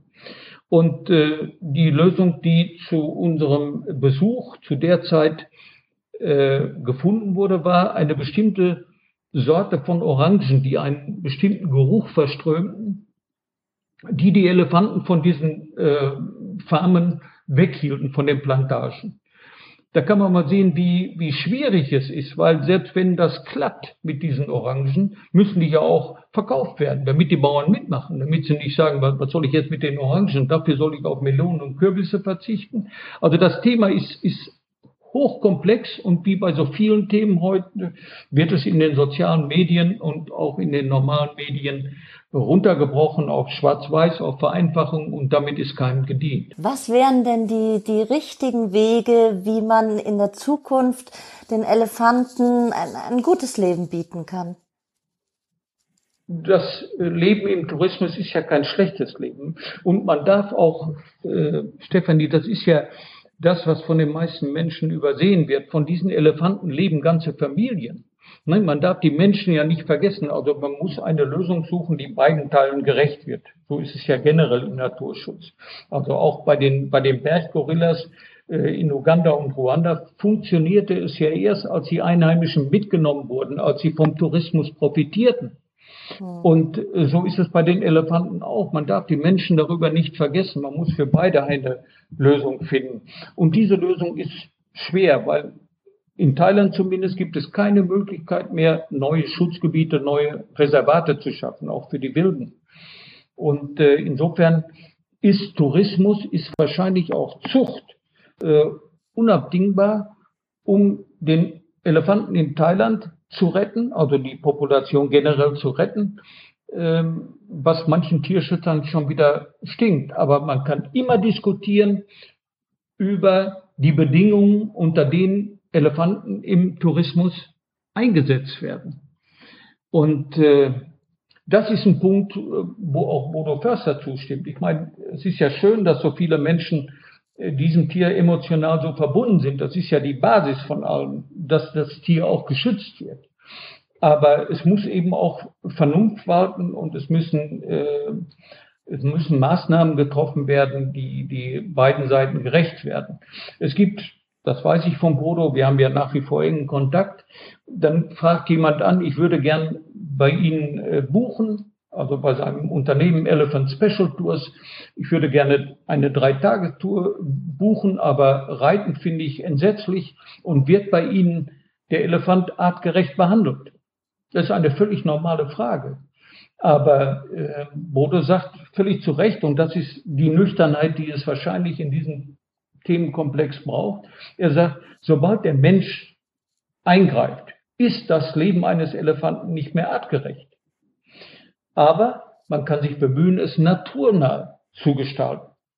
Man darf aber auch nicht vergessen, dass der Stresslevel, das, dafür gibt es Studien, von Elefanten in Menschenhand oft niedriger ist als der bei Wildelefanten, weil diese Elefanten müssen sich, wenn sie gut behandelt werden, das setze ich jetzt mal voraus, die müssen sich nicht um ihr Futter kümmern. Die haben geregelte Abläufe, was für Elefanten ganz wichtig ist.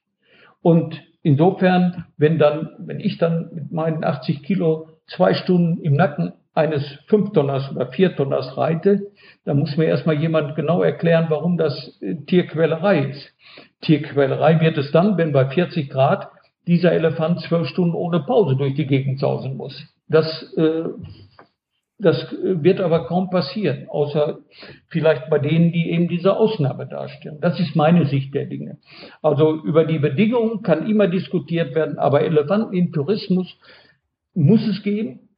Und diese Elefanten müssen auch Geld verdienen. Ob die dann malen müssen oder Fußball spielen, das ist wieder eine andere Frage. Da geht es dann ums Wie. Patentlösung, äh, Stefanie, gibt es nicht. Hashtag Books and Sports, Elefanten, die Fußball spielen. Um mal die Berechtigung hier nochmal zu platzieren. Gibt es denn da auch das Problem mit dem Elfenbein? Ist das in Asien dann auch ein Problem wie in Afrika mit den Elefantenelfenbein oder ist das weniger ausgeprägt? Das ist weniger ausgeprägt, weil die asiatischen Elefanten im Verhältnis weniger Stoßzähne haben. Ähm, es ist ja, wie wir heute merken, auch wieder bei diesem Gespräch, man kommt dann wirklich von einem zum anderen. Äh, Asien ist ein, ein riesen Umschlagplatz, gerade auch Bangkok, für, für Tierschmuggel und äh, auch für Elfenbeinschmuggel. Zumal eben in, in Thailand auch, das hat aber nachgelassen durch, durch äh, schärfere Gesetze. Das ist das eine, aber auch die schärfere Einhaltung offensichtlich, weil da viele Leute in, in Thailand, in bestimmten Dörfern von der Elfenbeinschnitzerei leben. Also wird es immer, äh, wird es immer Abnehmer geben und es wird auch immer Kunden der Abnehmer geben, weil Elfenbeinschnitzereien sehr beliebt sind und wenn es dann so weitergeht, dann, dann ist damit eine besondere Kraft verbunden, wie das ja oft in Asien so ist, auch in der, mit diesem Nashornpulver bei den Chinesen, das dann wieder die Potenz steigern soll. Ob, es ist ja völlig egal, ob das jetzt Blödsinn ist oder, oder richtig. Es ist so. Die Fakten sind so, das wird geglaubt und damit sind die Nashörner in Afrika gefährdet es ist schwer in den Griff zu kriegen, das Thema. Und jetzt durch die Pandemie, hatte man ja gehofft, dass die Natur sich erholt, dass viele Tiere äh, womöglich ihre Population wieder steigern und nicht so gefährdet sind. Aber es war ja im Gegenteil so, sowohl in Afrika als auch in, in Asien, dass durch die Pandemie die, die äh, Wildhüter weniger zum Einsatz kommen konnten und die Wilderei gestiegen ist. Also, wir haben jetzt einiges erfahren, was uns im Gedächtnis bleibt, selbst wenn wir selber keine Elefanten sind. Elefanten waren eben Thema. Silvester in der Ausgabe waren tatsächlich Pinguine das Thema. Nachhörbar und jederzeit ein Genuss. Romy Hausmann, großartig. Bei der Einladung hatte sie ganz vergessen, dass kurz danach ihr Buch Perfect Day rauskommt. Das ist seit dem 12.01. auf dem Markt. Stefanie Gräck hat bei der Einladung für diese Ausgabe gesagt, ach, es ist nicht schlimm, dass mein neues Nebelkinderbuch erst am 11. April herauskommt. Ich bin gerne schon jetzt dabei. Bernd, du als Autor weißt ja auch, wie schwierig der Markt ist. Du hast sofort zugeschlagen.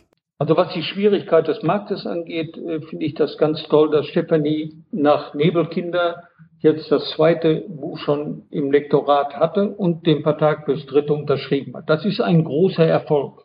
Immer unter dem Aspekt, äh, dass pro Jahr in Deutschland 80.000 Bücher etwa erscheinen.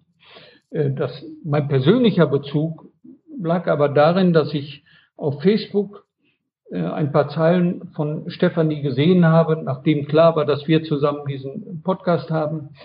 Äh, da habe ich gemerkt, da ging es um Nebelkinder, um, um den ersten Teil sozusagen. Und da habe ich gemerkt, das muss ich mir kaufen, weil da werde ich etwas erfahren, was ich noch nicht weiß. Ich bin drei Jahre nach, nach dem Ende des Zweiten Weltkriegs geboren und entsprach, ähm, habe meine Eltern natürlich, wie meine Brüder auch, wir haben unsere Eltern oft gefragt nach Dingen, die passiert sind oder auch nicht passiert sind. Und äh, meine Mutter sprach relativ viel, mein Vater gehörte zur sprachlosen Generation. Und das ist alles für, für Kinder nicht so einfach zu begreifen. Ich denke heute, mein Vater ist vor fünf Jahren mit 95 gestorben, meine Mutter mit äh, 100 dieses Jahr, dass beide offensichtlich sehr lebenstüchtig waren, aber beide waren auch psychisch, mental Kriegsversehrte. Und äh, vieles, was wir gerne erfahren hätten, meine Brüder und ich, haben wir nicht erfahren. Dafür gab es Gründe. Und äh, meine Mutter fühlte sich immer angegriffen, wenn wir aufs Dritte Reich zu sprechen kamen. Ohne dass wir überhaupt äh, die Absicht hatten, irgendwem Schuld zuzuschieben. Wir wollten einfach nur mehr erfahren, wie war es damals. So, und dann las ich diese Zeilen äh, über Stefanis Buch und das habe ich mir dann äh, runtergeladen. Und da habe ich vieles erfahren. Da sind Leerstellen äh, gefüllt worden, die bestanden. Ich habe nochmal einen, einen sehr intensiven Eindruck von dieser Zeit auch unmittelbar nach dem Krieg, teilweise während des Krieges, aber auch unmittelbar danach, 50er, 60er Jahre, in denen ich groß geworden bin, äh, erfahren, die Intensität dessen, was da passiert ist. Und es mag mancher aus dem, aus dem Krieg lebend rausgekommen sein, aber, aber unversehrt sicherlich nicht. Das war einfach, der Krieg ist halt Krieg. Ne? Es gibt nichts Schlimmeres aus meiner Sicht. Und insofern bin ich froh, dass ich das Buch gelesen habe. Mir sind dabei noch zwei Dinge neben dieser Qualität, dann hieß auch noch eine Frau Käthe, wie meine Mutter. Ne, daneben sind mir noch zwei Dinge aufgefallen.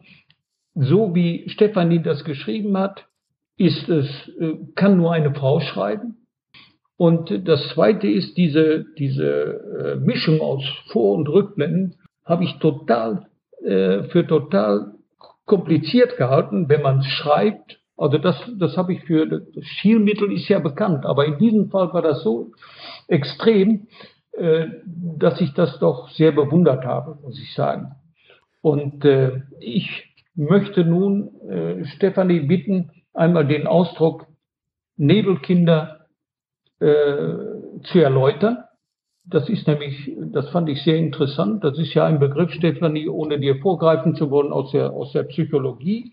Mhm. Und letztendlich bin ich zwar kein Nebelkind, also das sind Kriegskinder, die im Krieg geboren wurden, oder aber Kinder dieser Kriegskinder. Ich bin halt irgendwo dazwischen, aber auch nach der Lektüre dieses Buches irgendwo ein, ein Nebelkind dass Stefanie gerade rot geworden ist und sich so sehr freut und noch sprachlos ist, sage ich als bekennender E-Book-Fan. Ihr könnt den zweiten Teil, die Stunde der Nebelkinder, zum Zeitpunkt der Veröffentlichung dieser Podcast-Ausgabe für 4,99 überall als E-Book bestellen. Und zwar überall. Das habe ich nämlich rausgefunden.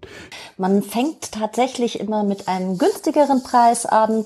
Dann werden die E-Books beim Aufbauverlag eigentlich immer auf die 7, 7,99 raufgesetzt und dann gibt's wieder so Aktionen. Das ist eine Marketinggeschichte und das ist hervorragend so.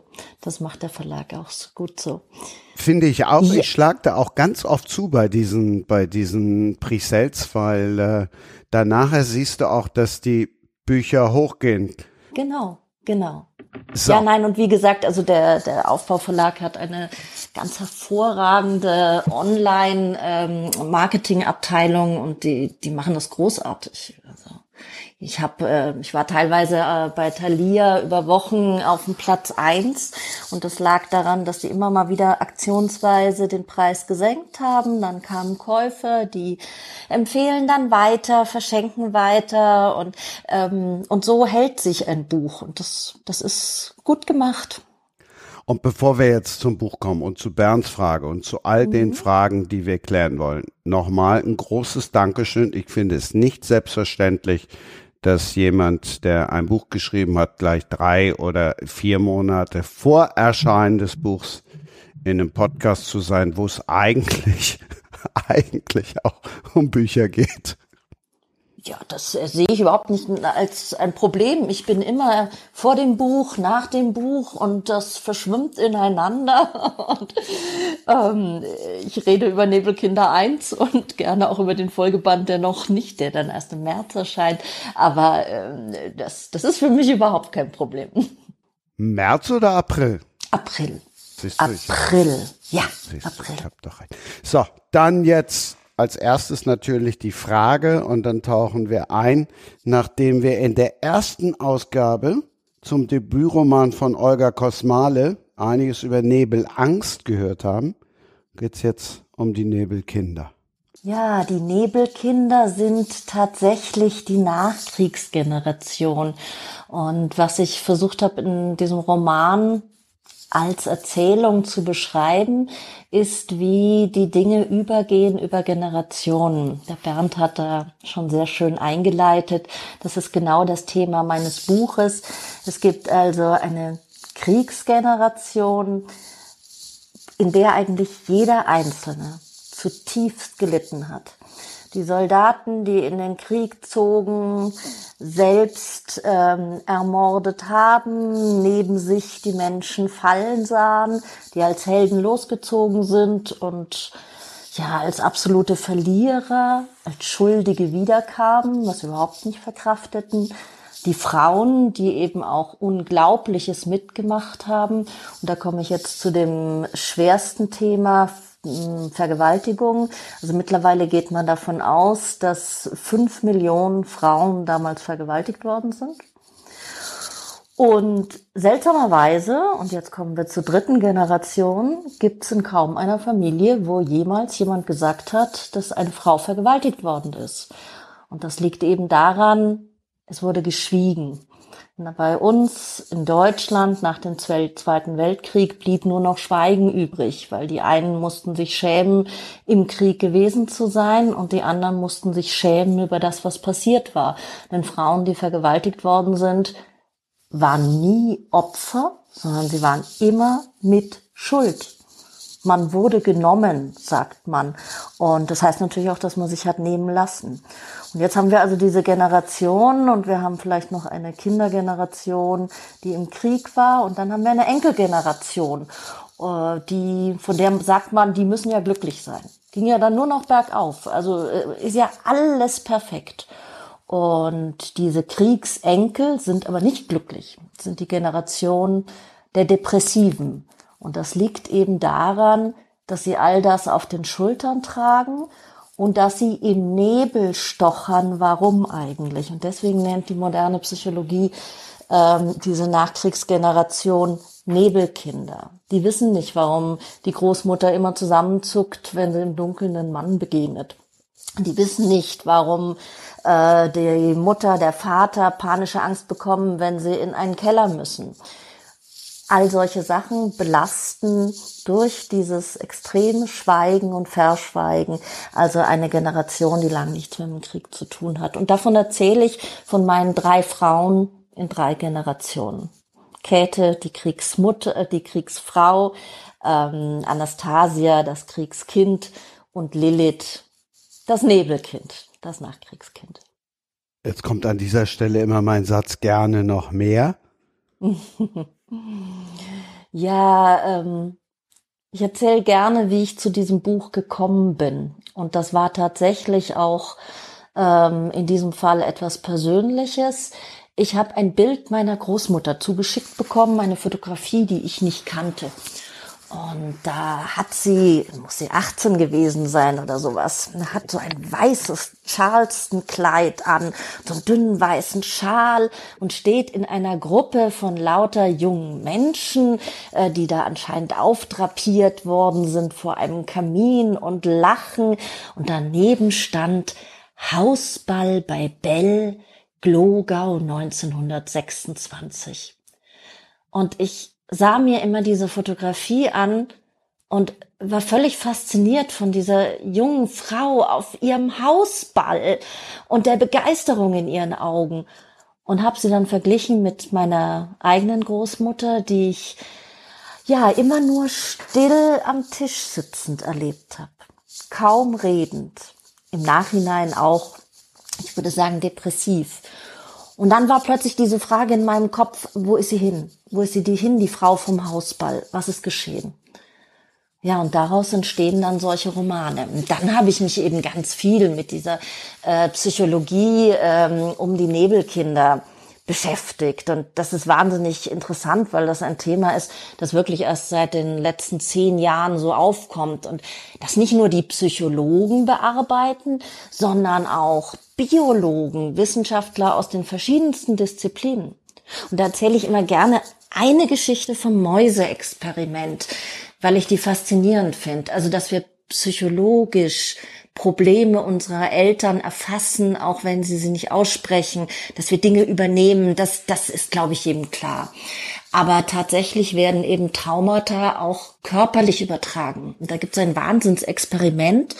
Äh, man setzt eine Maus einem Trauma aus. Also zum Beispiel lässt man sie hungern oder durch enge Röhren laufen.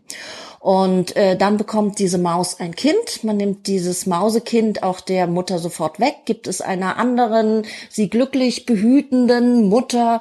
Und trotzdem merkt man, dass dieses Mausekind typische Verhaltensweisen von Traumata entwickelt. Also traumatisierte Menschen und Tiere äh, werden schnell aggressiv, sind auf der einen Seite ängstlich, auf der anderen Seite nach vorne gehend.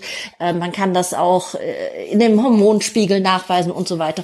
Also es ist eindeutig klar, die Mausekinder haben einfach nur biologisch, medizinisch das Trauma der Mutter ererbt. Ja, und das finde ich eben so faszinierend, dass äh, bei mir das dann in Geschichten erzählt wird. Und das gilt dann auch für Menschen. Das gilt auch für Menschen, ja. Also da, wie gesagt, die Forschung geht da äh, gerade in, in Riesenschritten weiter. Also es gibt einen Forschungszweig, der beschäftigt sich mittlerweile mit der Epigenetik. Also bis vor kurzem, bis vor zehn Jahren, dachten wir eben, dass Vererbung eigentlich nur über äh, die genetische Erbanlage funktioniert.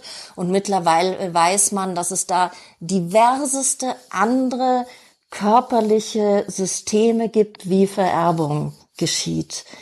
Ähm, dass sich also eben, ja, in, durch diverseste Sachen Dinge von den Generationen vor mir nach äh, mitbekomme. Und man kann das mittlerweile wissenschaftlich beweisen, mindestens in die dritte Generation.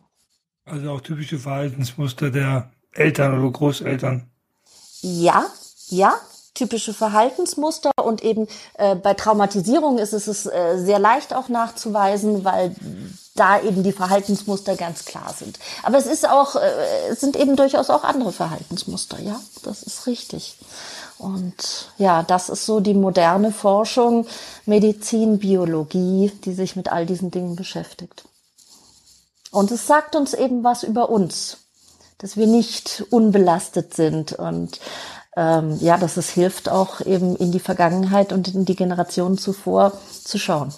Wie entwickelt sich denn aus Nebelkinder, also aus dem ersten Band, wie geht's weiter? Wird die Geschichte der drei weitererzählt? Ja, also dazu muss ich erstmal sagen, ich hatte überhaupt nicht vor, eine dreibändige Serie daraus zu machen. Ich hatte äh, das natürlich mit dem Verlag, also man gibt ja erst sein Exposé ab und die waren begeistert von der ganzen Thematik. Und äh, dann hatte ich mal, glaube ich, 600 Seiten geschrieben, aber wollte noch mehr schreiben. Und dann hat meine Lektorin das ähm, als erstes Mal, es war noch nicht fertig, angeschaut und hat gesagt, ja, findet sie ganz toll, aber es ist viel zu viel. Wir kippen jetzt mal schnell 200 Seiten weg. Ich war da erstmal sehr entsetzt. Ähm, Im Nachhinein denke ich mir, sie hat recht gehabt, weil jetzt ist es eben die Geschichte über diese drei Frauen. Aber in meinem Kopf war eigentlich immer noch, dass ich eben auch die anderen Geschichten erzählen will.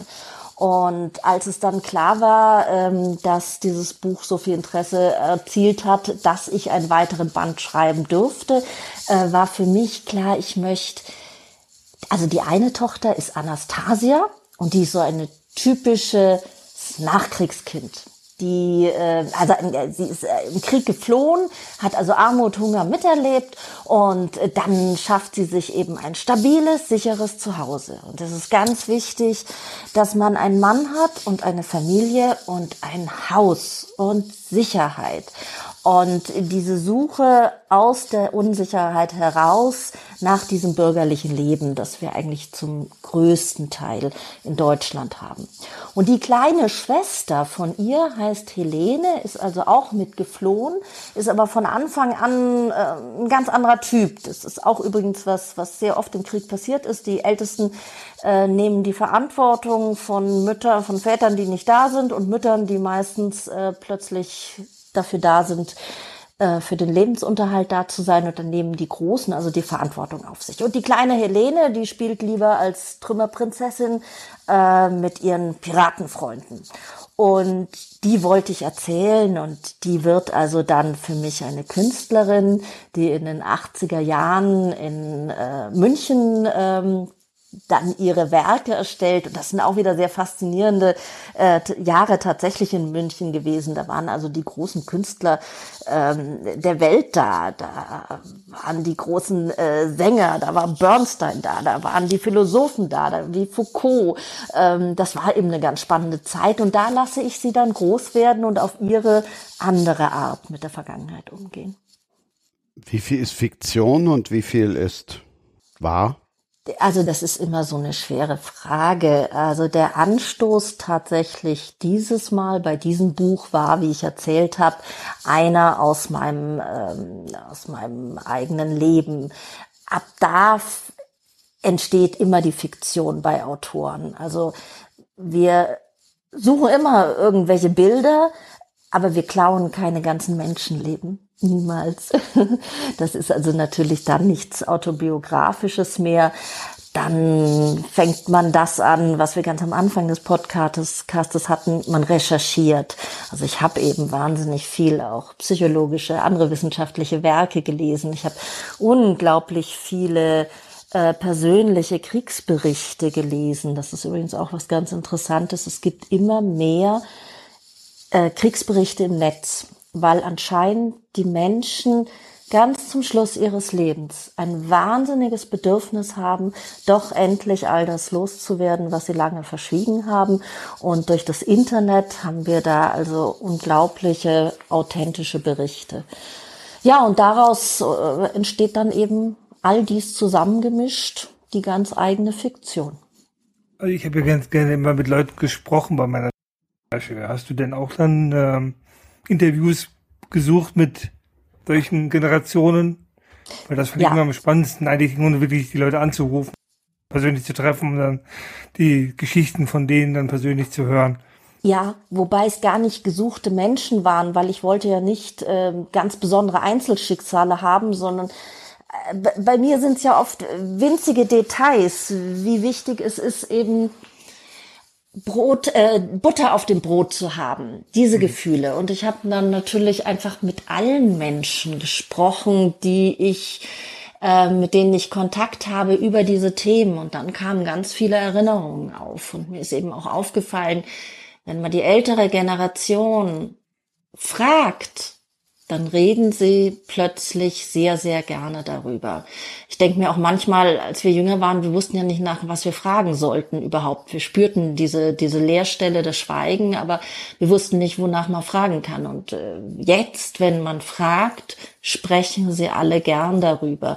Und in, also auch nach den Lesungen. Ich habe so viele tausend Erlebnisse erzählt bekommen, äh, die ganz berührend sind.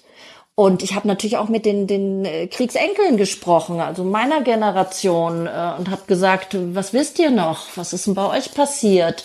Und da kamen auch all diese Sachen raus.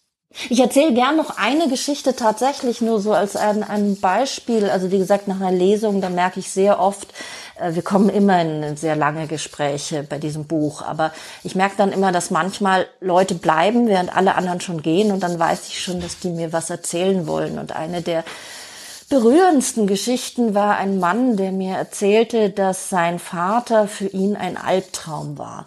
Der saß immer nur völlig schweigend im Wohnzimmer und ab und zu schlug er ihn. Und äh, also diesen Mann, der war für ihn ein Fremdling, ein, ein Grauen, Angst. Und als er starb, äh, findet er plötzlich Unterlagen. Und da ist auf der einen Seite ähm, geschrieben über, über KZ-Häftlinge in Dachau und auf der anderen Seite ist ein Rezept mit Hand beschrieben. Dann zeigt er das seine Mutter und sagt, was ist das? Dann sagt sie, ja, dein Vater war ganz lange im KZ. Und die haben sich immer, wenn sie solche Papiere und Dokumente bekommen haben, haben sie sich gegenseitig darauf Kochrezepte geschrieben. Und dann sagt sie, und weißt du, da steht doch immer bei uns die Schüssel im Bücherregal. Da stand immer eine blecherne Schüssel. Dann sagte sie, das ist die Essensschüssel, die dein Vater aus dem KZ mitgenommen hat, weil das war sein Überleben. Und der Mann erklärte mir dann, hätte es mir doch jemand vorher gesagt. Ich hätte ihn doch dann verstehen können, dass er nicht ist wie andere Menschen. Warum hat es mir nie jemand gesagt? Ich bin nicht oft sprachlos. Tja. Ich sage, das ist ja das Erstaunliche, dass die Opfer oft schwerer erzählen können als die Täter. Ja, ja, absolut. Das hat natürlich eben noch dazu was damit zu tun, dass in diesem Krieg ja oft sich alle schuldig empfanden. Also ich hoffe, jemand, der aus dem KZ kam, nicht. Aber es war wahrscheinlich, das Grauen war zu groß, um es zu erzählen. Auf der anderen Seite war die Schuld und auf der anderen Seite gibt es immer noch ein Gefühl, ich muss die Nachfolgegeneration davor schonen. Das ist so schrecklich, das sollen die gar nicht wissen. Und das ist zwar ein schöner Gedankengang, aber die Wirklichkeit ist, dass es sich eben trotzdem weiterträgt und dass es durch dieses Schweigen nur noch schlimmer wird. Das ist meine Ausgabe heute. Chapeau. Hm. Das geht wirklich nur im Podcast. Und im Leben. So ist es. Vor allen Dingen dann, wenn, wenn Menschen gemischt werden, die aus völlig unterschiedlichen Bereichen berichten. Ja, und ich wollte eigentlich mit äh, Stefanie noch über Krimis reden. Da in der Richtung hätte ich eigentlich gerne mit dir nochmal gesprochen. Ja, das ist äh, eine ganz lustige Entwicklung bei mir. Also äh, ich habe jetzt, äh, sind es glaube ich zwölf Jahre her, seit ich das Schreiben angefangen habe. Seit fünf Jahren mache ich es jetzt hauptberuflich. Und wobei man dazu immer sagen muss, also man wird nicht plötzlich Autor, sondern ich habe schon Germanistik studiert und habe äh, zahlreiche Sachbücher vorher rausgegeben und so weiter. Also das, das kommt nicht alles plötzlich auf einmal. Und ich habe dann aber angefangen mit Krimis und äh, ich glaube, meine ersten zwei oder drei waren Krimis, wobei es dann schon bei dem einen, wo ich auch mal sage, das ist neben den Nebelkindern mein Herzbuchduft nach Weiß, da ging es zwar um den berühmten Regenschirmmord an Georgi Markov, einem bulgarischen äh, Schriftsteller, ähm, der auf der Waterloo-Brücke in, in, London umgebracht worden ist. Aber schon da habe ich eigentlich gemerkt, äh, die, die Krimi-Handlung interessiert mich eigentlich weniger als das Historische. Was passierte in dem Land? Warum kämpft ein Journalist dagegen? Warum setzt er sein Leben aufs Spiel? Wie sieht das Leben eines ganz normalen Menschen in Bulgarien, wie sah es damals aus? Und dann merkte ich, dass mich solche Sachen interessierten. Und dann bin ich ich eigentlich relativ weit weggekommen vom Krimi. Hab eine Road Novel geschrieben, hab noch ein anderes Buch geschrieben und jetzt ähm, kann ich mir eigentlich kaum noch vorstellen, zum Krimi zurückzukehren. Also ähm, ich, ich brauche den Roman, um ein bisschen ausholen zu können. Und äh, Krimi ist auch so eine Vorgabe. Also da muss man sich schon ganz klar an Spannungsverläufe äh, halten und seine Cliffhanger brav an jedem Kapitelende machen. Und beim Roman kann man eben so ein bisschen mehr andernd erzählen und das ist mein Weg und ich werde da äh, sicher auch bei bleiben. Das ist ein bisschen schade, weil ich wollte eigentlich mit dir eine, eine Idee ähm, weiterspinnen, weil meine ähm, Sachbücher wird man ja nicht reich. Ich kann wahrscheinlich nicht davon leben, von Sachbüchern schreiben, so wie du das jetzt kannst. Ähm, und deshalb hat meine Frau mir gesagt, ich sollte doch mal anfangen, ein, ein Krimi zu schreiben, ähm, vielleicht mit Bezug auf zum Fußball oder so. Und dann hatte ich überlegt, okay, was kann man denn machen? Und dann hatte ich überlegt, okay, ein, ein Fußballspieler, der jetzt äh, wegen Verletzung aufhören muss, seine Karriere, der dann zum Detektiv wird. Mehr oder weniger, ja. Und, das ist eine äh, großartige ich, Idee. Nur ich habe leider viele, äh, aber die die Geschichte kenne ich noch nicht. Die ist gut. Ja, aber die, die Problematik, ich habe da nicht so viel Fantasie. Ich bin eher der, der Sachbuchautor. Äh, und ähm, ja, da wäre jetzt die, die, wie kann man sowas eventuell mit Hilfe einer professionellen Krimi-Autorin eventuell weiterspinnen. Vielleicht kommen wir also ja weiterspinnen mache ich gerne sofort mit dir. Ich sag immer, ich kann keine anderen Themen für andere Leute schreiben, weil ja. das ist so eine, so eine typische Autorensache. Also man kommt immer irgendwo hin und dann sagen die Leute, ich habe ein tolles Leben, also darüber müsstest du mal einen Roman schreiben und dann funktioniert's nicht. Ja. Aber äh, lass es uns spinnen und ähm, eine Idee entwickeln und ich lese gerne dann deine Sachen äh, quer und gebe Ideen. Ja, vielleicht wird ja auch ein historischer Roman dann, wer weiß. Ja, ja.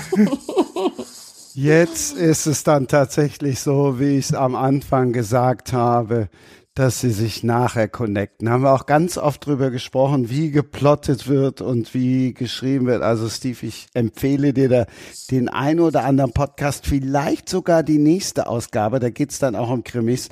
Vincent Cleach und Achtung im Auge des Zebras. Also da sind wir dann schon wieder fast da, wo wir heute waren. Ich fand's eine großartige Runde. Einen Stefanie, einen hab ich noch, weil das auch so widerspiegelt, wie du bist oder wie du, wie du rüberkommst. Du hast über Lachen promoviert. Also Wie- wenn du mir jetzt sagst, dass ich ähm, positiv lachend rüberkomme, dann freue ich mich. Und dann sage ich aber immer dazu, über das Lachen zu schreiben, ist eine sehr ernste Angelegenheit. Ähm, denn gerade wenn man natürlich eine Promotionsarbeit schreibt, dann ist das auch ein hartes wissenschaftliches Arbeiten und oft kommen traurige Sachen dabei raus. Also unter anderem habe ich die Bibel, wirklich die gesamte Bibel gelesen. Ich bin wahrscheinlich einer der wenigen Menschen und habe sie äh, auf Stellen übers Lachen gelesen. Und das ist schon zum Beispiel wahnsinnig interessant, weil der alttestamentarische Gott, der lacht noch ab und zu, äh, gerne auch höhnisch, wenn jemand seine ähm, Dinge bezweifelt. Und Jesus lacht kein einziges Mal. Er lächelt sogar nie. Und das sagt natürlich wieder was über die gesamte religiöse Grundhaltung aus. Ja, und wenn man dann über so, solche Sachen äh, forscht und schreibt, dann ist das natürlich eigentlich gar nicht lustig. Darauf wollte ich eher hinaus, dass du trotz all dieser schwierigen Themen, dass du lebensfroh, wie der Rheinländer sagt, Art ausstrahlst. Ja, ähm, also natürlich immer begrenzt. das ist, äh, natürlich hatten wir auch die grübelnden Zeiten, gerade wenn man über schwierige Dinge nachdenkt, aber prinzipiell bin ich tatsächlich optimistisch. Ich bin auch der einer der wenigen Menschen, die der Meinung ist, irgendwann wird diese Pandemie ein Ende finden. Und ich bin durchaus lebenslustig. Ja, ich glaube, ähm, es sind Autoren grundsätzlich. Wenn du die Romy Hausmann oder so erlebt hast, wenn wir Autoren zusammen sind, das sind sehr lustige, lebenslustige Abende. Es war mir auch heute ein großartiges Vergnügen. Ich habe richtig viel gelernt, sehr aufmerksam zugehört und Bernd hat eben gesagt, das kommt daher, wenn du so eine Mischung hast. Bernd, ich hoffe, du hast dich in dieser Mischung wohlgefühlt.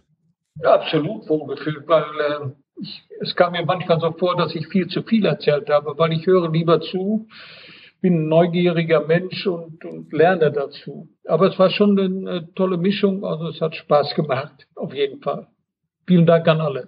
Ja, das ist genau. Ich habe mich auch wohl gefühlt und, und wir haben noch gar nicht mal alles angerissen, weil die ganzen Themen, die Bernd und ich uns ja verbinden, eigentlich, die haben wir ja gar nicht angesprochen. Also von daher war es schon sehr, sehr, sehr, sehr gut, dass ich äh, da dabei sein durfte. Ja, herzlichen Dank dafür. Ja, auch ich bin ganz fasziniert. Ich habe, glaube ich, ganz viele Dinge zum Nachdenken über die Zwillinge, die verheiratet werden, über Elefanten, die ich unfassbar liebe und wie man ihnen eigentlich auch wirklich gerecht werden kann, über Trikots und was sie für die Menschen bedeuten.